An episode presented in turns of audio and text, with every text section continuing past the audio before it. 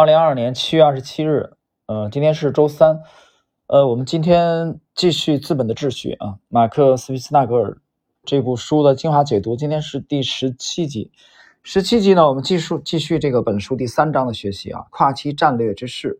今天这个小节呢，其实它呃是包含了两个比较简短的小节的内容，一个是第一个是势与努啊，形式的势啊，然后。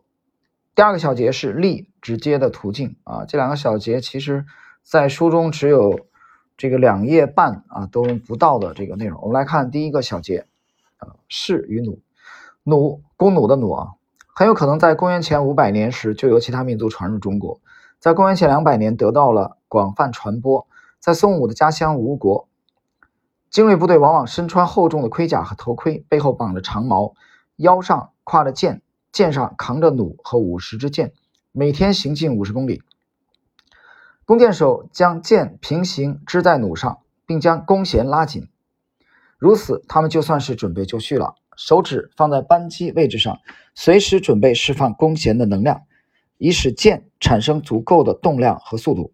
这样，弓箭手可以百步远的距离射穿敌人的盔甲和盾牌。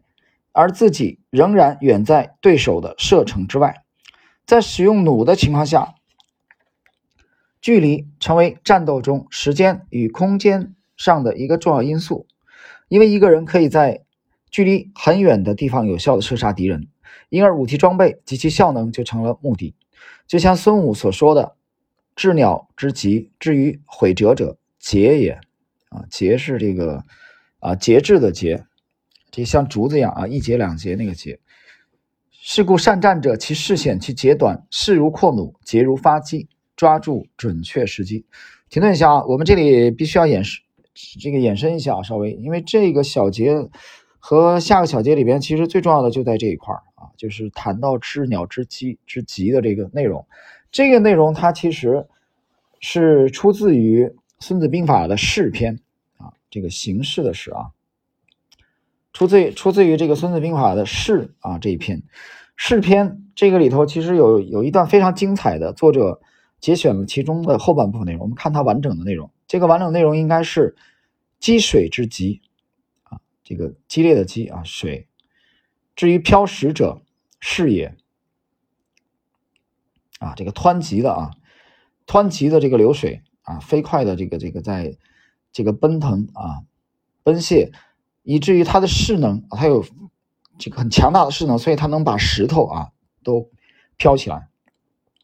然后呢，治鸟之治鸟之机，这个是作者直接引用的。至于毁折者，节也啊，这什么意思呢？就是治鸟啊，凶猛的这个凶凶猛的猛禽啊，比如说老鹰这样的，它这个速度非常快的啊，去搏击。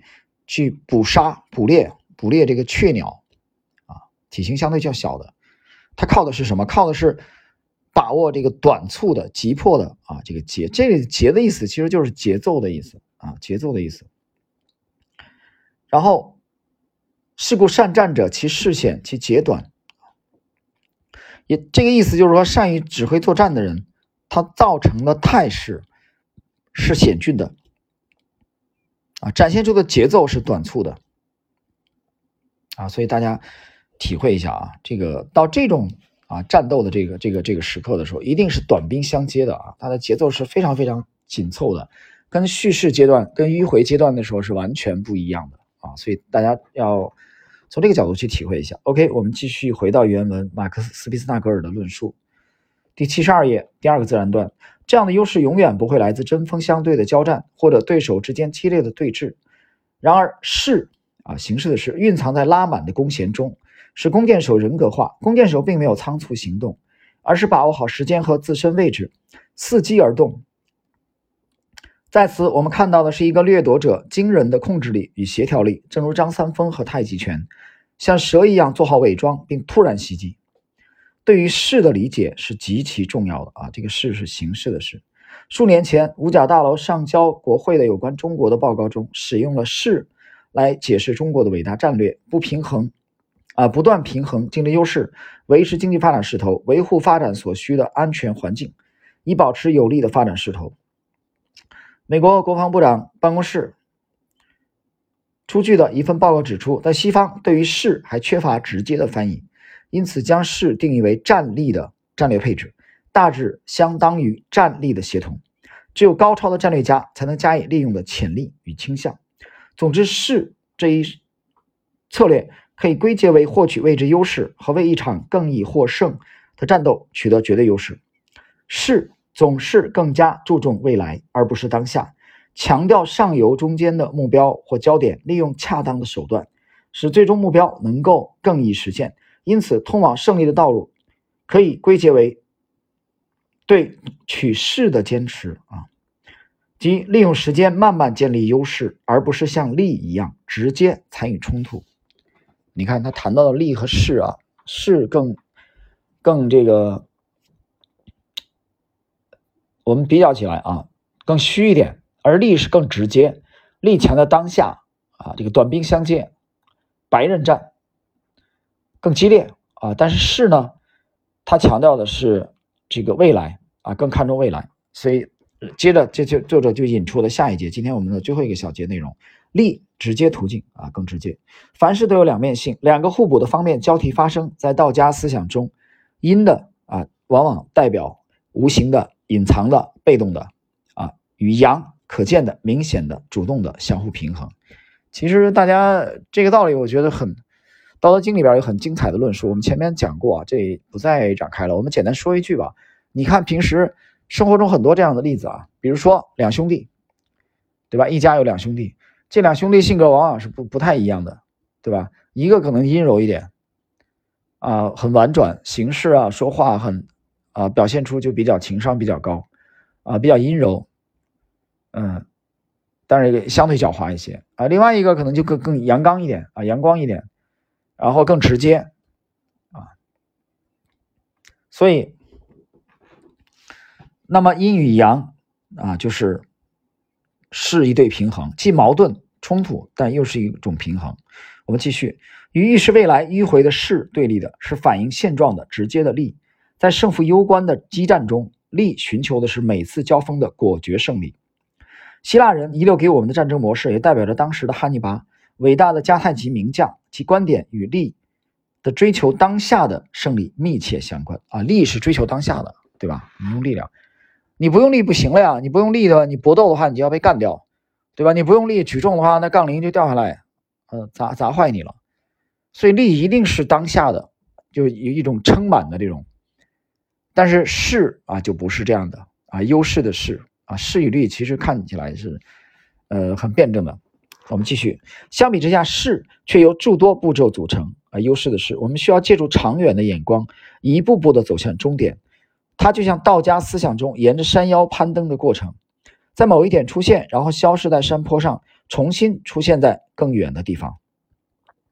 这个这个过程啊，作者描述这个过程让我想起来了。呃，这个长线的这些牛股啊，它不断的这个这个市值的增长的这个过程，我觉得作者这一段啊非常传神的描述了这一点，啊非常传神的描述了这一点。OK，这个让我们想起来前几年啊，我们曾经操作过的一些啊 A 股的非常经典的股票。呃，经常听节目的人，我想你应该明白啊我在说什么。我们继续看今天的最后的这个自然段内容，七十三页的最后一个自然段。就前瞻性的战略家利用势以迂回的方式达到过程中微妙甚至无形的每一步，而使用力的战略家则专注于当下，凭借现有的力量踏上直接而明显的道路，朝向切实的目标，依靠武力来决定每一场交锋的结果。简而言之，力在于直接命中，而势则是先寻找位置优势。前者较为激进，与时间赛跑，因其极度明确的指向性，冒着巨大的风险，因而十分容易因遭受反击而溃败。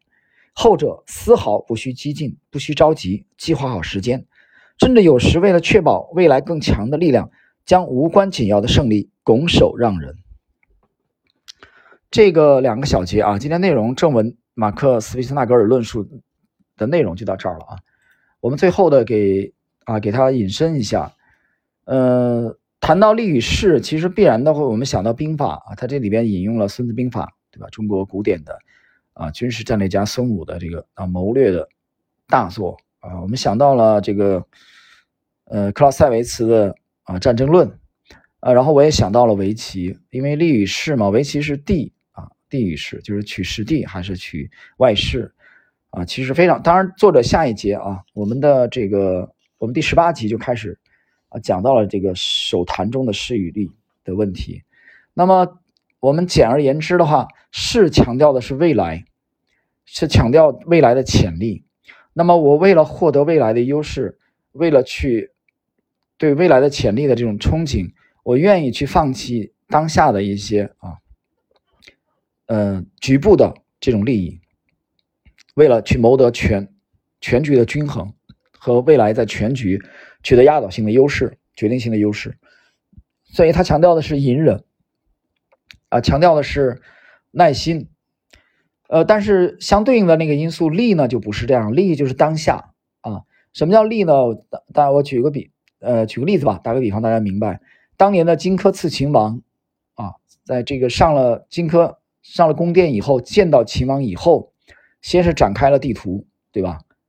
展开地图那一瞬间，图穷匕首见现，啊，那个刺秦王的那个已经那个凶器啊，兵刃已经露出来了。那一刻靠的就是力了。你那时候再玩势，你就没法玩了，你命都没了，对吧？追着秦王在刺，在啊，在砍。那秦王拔剑，啊，他的衣服太肥大了嘛，那个剑鞘长不好拔。那一瞬间讲的一定是啊，这个。像刘伯承当年中野啊，在挺进大别山的啊，那那么困难的时候，刘伯承讲过一句话，对吧？狭路相逢勇者胜啊，这个时候拼的就是看谁有没有卵子。